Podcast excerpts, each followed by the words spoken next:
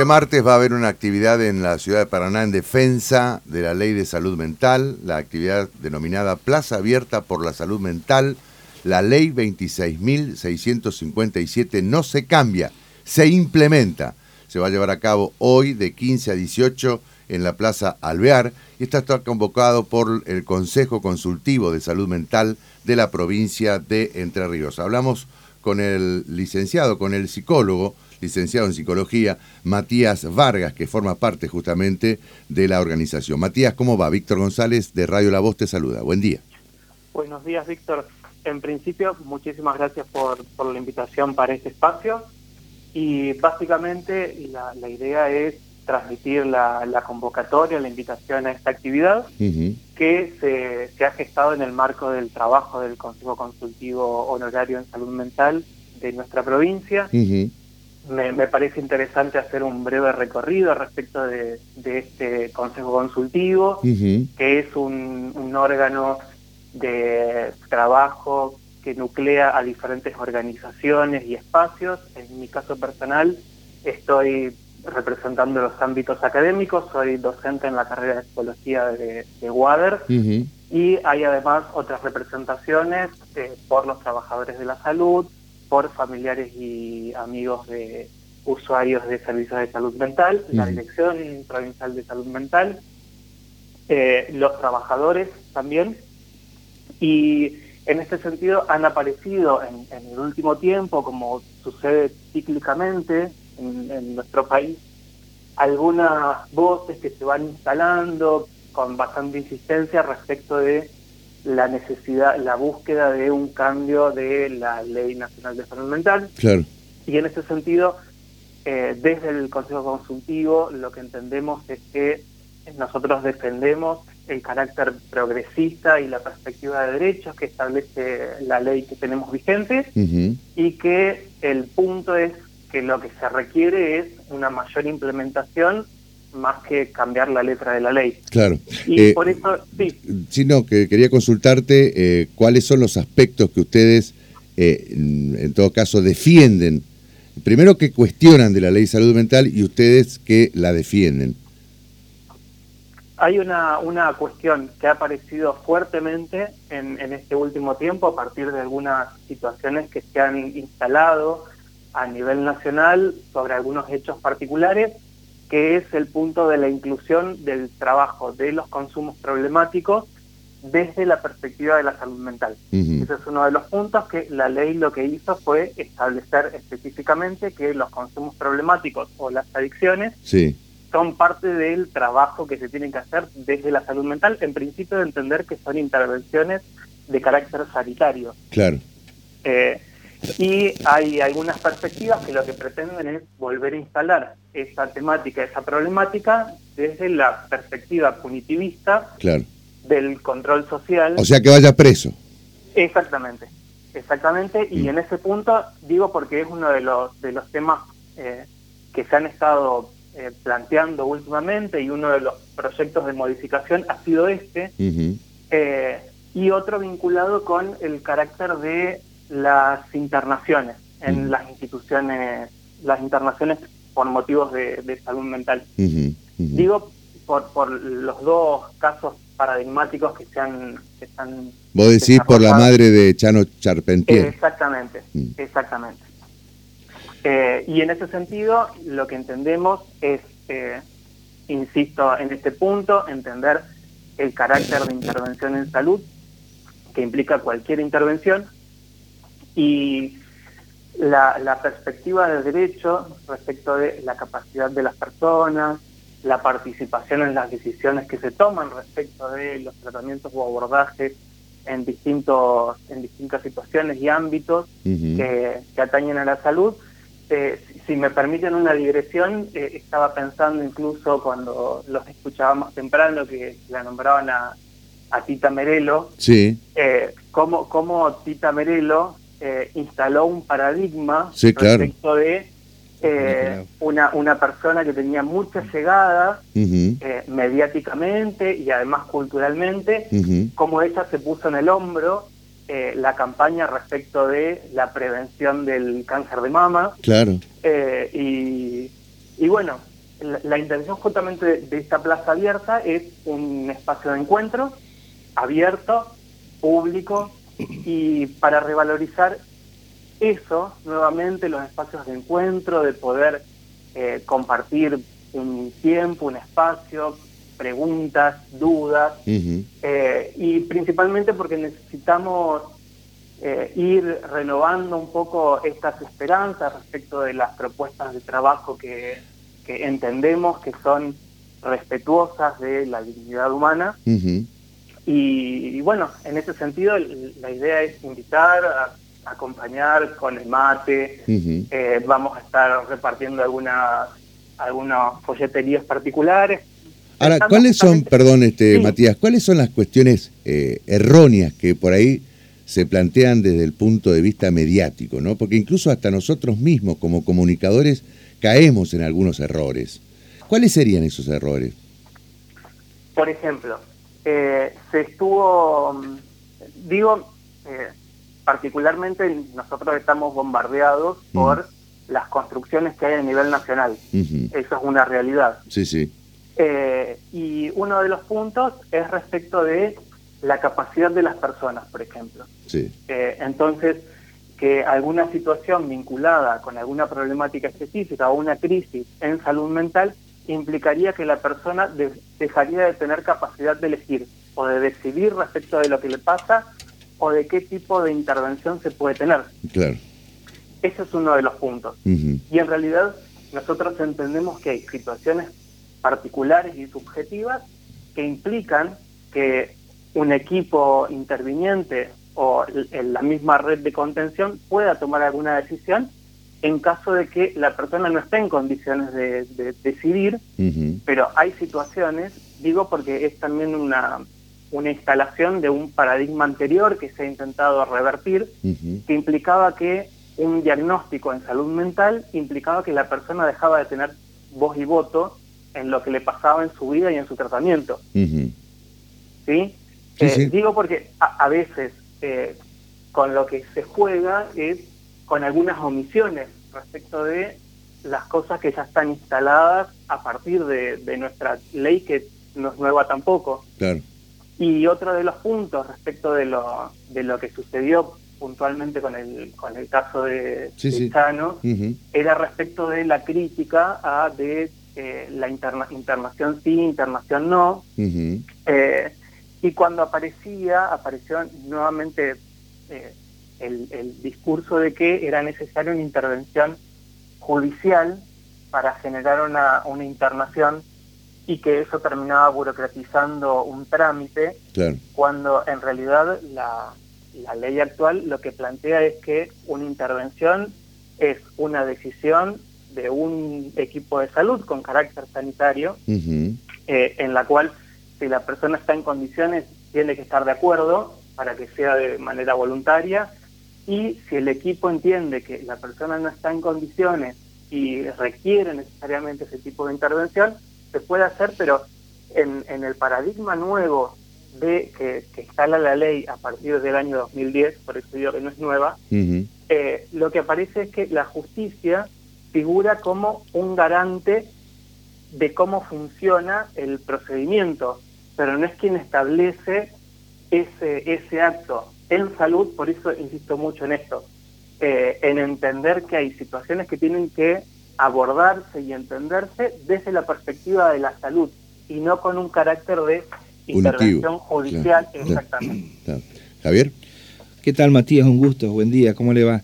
Eh, eh, la verdad que hay que destacar la ley allá del 2010 que logró romper ese viejo mito, como usted recién le explicaba Víctor, de que antes se pensaba que una persona, perdón por la vulgaridad del término, que era considerada loca, la encerraba en un manicomio para toda la vida y de ahí no salía nunca más la, ley esta logró humanizar, darle derechos a esas personas que estaban siendo tratadas este, con eh, problemas psiquiátricos o psicológicos. Eso es realmente un paso muy grande que se dio al poderse eh, darle el lado eh, positivo de esa persona.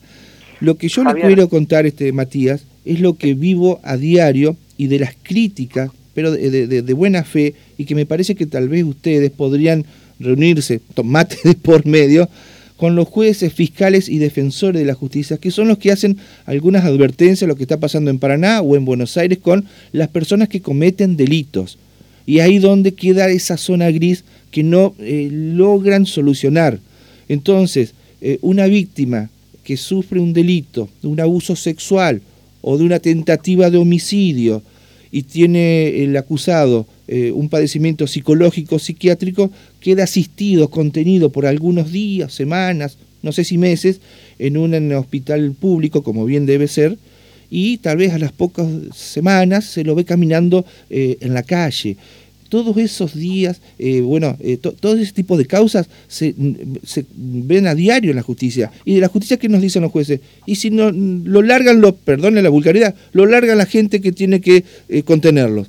Me parece que ahí deberían ustedes eh, hacerles entender a los jueces qué es lo que dice la ley o entender que hay algún problemita que se debería buscar la solución. No modificar toda la ley y sí ese aspecto de las personas que eh, cometen delitos y que son contenidos a través de la ley de salud mental.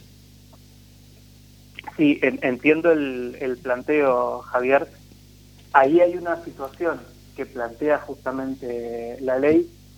Yo intento a veces un poco correrme de la letra de la ley porque parece que la ley termina convirtiéndose en un techo. Claro, claro. Eh, y en realidad la ley es una base que tiene que poner un piso mínimo de derechos. Por supuesto. Ahora, es real esto que, que usted plantea, Javier, también es real la necesidad de, formación de, por ejemplo, las fuerzas de seguridad respecto de intervenciones a las que son convocadas por alguna crisis subjetiva que se sucede en la, en la vía pública o en, algún domicilio particular, porque están los primeros que son convocados al, al llamar al 911, por ejemplo, eh, que son deuda, efectivamente.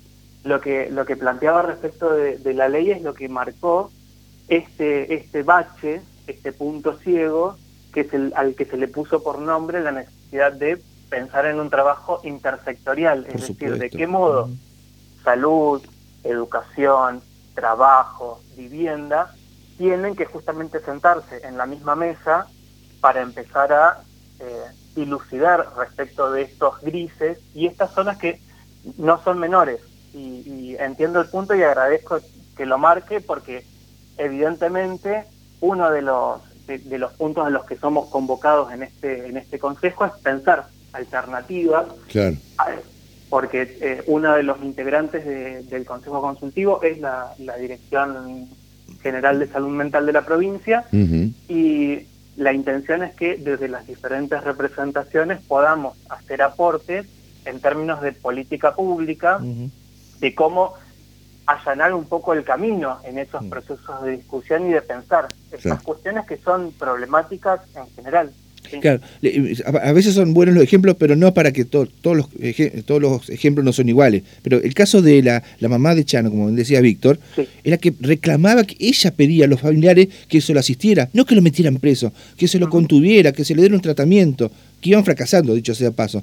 Es tan grande el nivel de adicción de este muchacho como de otros que llevan a cometer delitos para justamente tratar de, adquirir estupefacientes, y es ahí donde se embarulla todo, porque tiene que ser voluntario el paso de ir a hacerse asistir y contenerse en una institución.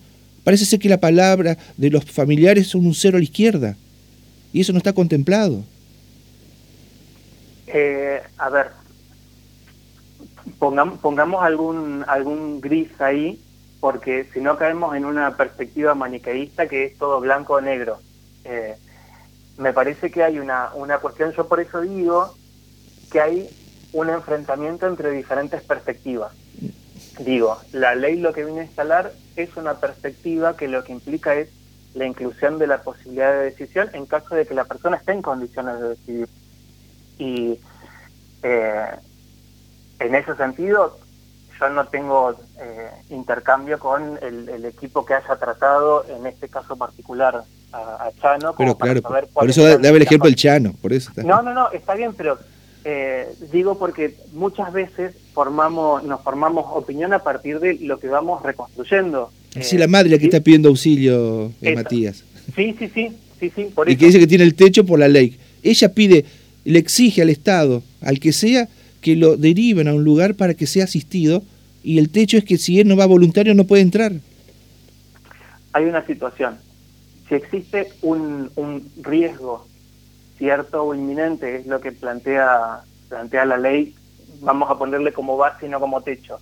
Un riesgo cierto o inminente de, de vida en la persona, el, el, equipo interviniente puede solicitar una intervención. Si esa, el equipo no lo solicita, y ahí puede tomar intervención la justicia, entendiendo que hay un riesgo porque el, Estado justamente resguarda la vida, eh, en, ese, en ese punto se puede pensar en, en, una intervención judicial. No es lo ideal, pero está, está estipulado también. Pero el pedido de la familia no es directo entonces, tiene que pasar por algunos filtros. Sea Chano, sea mi mamá o mi tía. Cuando ven que ellos todos los días ven una problemática dentro de la casa. Si, fuera Chano, sería voluntario. Claro, por eso. Y si no es voluntario, estamos ahí, ese es el problema, ¿me entiende?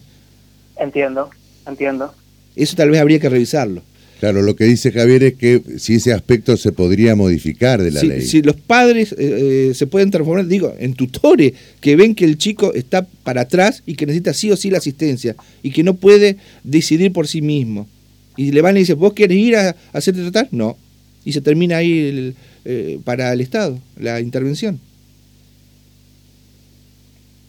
Entiendo el punto, Javier. Eh, serán cuestiones a discutir. Claro, por eso es importante que se abra el, debate como usted lo marca. El, el, punto, eh, me parece, y que es por eso que quedó establecido así en la ley, es lo mismo que usted planteaba al principio, de que a veces la, una definición familiar, porque antes de esto podía definir la familia una internación, a veces se convertía en una condena de vida. No sé si se entiende. Sí, sí, sí, sí, sí, está bien. Eh, es, eh, verdad. ese fue el punto que se intentó resguardar. ¿Sí? Y, por eso también... Eh, lo que pasa es que ahí me daría la impresión de que no se confía exactamente en lo que señala o dice la familia, ¿no? yo ahí ya no quisiera hacer un juicio, sinceramente. Ah, ¿por qué, eh, en todo caso? Porque esto me imagino que antes era así, ¿no? Era la familia la tutora de... La que pedía auxilio. La que pedía, el auxilio. Y ahora se modifica porque es la persona, ¿no? Este, la que decide... Voluntariamente. Si, voluntariamente si se interna o no se interna. Exacto. A ver, eh, la cuestión es que una persona involuntariamente se puede establecer su internación y ahí generalmente quien lo solicita es la familia Digo, eso no es que está, está cerrada esa vía. Ajá. ¿Sí? Sí, sí. Pero el que autoriza justamente esa internación es ese equipo que hace la evaluación correctamente, por supuesto. Exactamente. Lo que piden, acá en Paraná, incluso cuando eh, uno anda por los pasillos de, los tribunales y dice, tengo a mi hijo eh, afectado por la ingesta de estupefacientes, no sé a dónde llevarlo, no sé a dónde llevarlo voy a un lugar, me derivan al hospital escuela, eh, mm. sale costoso el tratamiento, no tengo la contención económica. Es un problema bastante grande y ojalá ustedes lo puedan, lo puedan dar la contención a todas esas personas. Es decir, tal, vez estén eh, faltando más vasos comunicantes entre la justicia y aquellos que integran consejos consultivos o no sé cómo se los denomina. Y más presupuesto también me parece, Víctor, para contener becas, este, porque si no hay que ir a la parte privada, y en la parte privada es muy, es muy costoso el tratamiento. Por eso, eh, una de las consignas que se pensaron para, para esta plaza abierta fue eh, abogar por la perspectiva eh, que sostiene el fundamento de la ley y pensar que en realidad es necesario más implementación. De, pensar justamente en estos, en estos grises, estas zonas que se presentan como problemáticas, como dificultosas, poder seguir trabajando en esa línea, porque, por ejemplo, uno de los puntos que marca la, la Ley Nacional de Salud Mental es destinar el 10% del presupuesto general de salud a salud mental, y eso jamás ha, jamás ha ocurrido. No, no.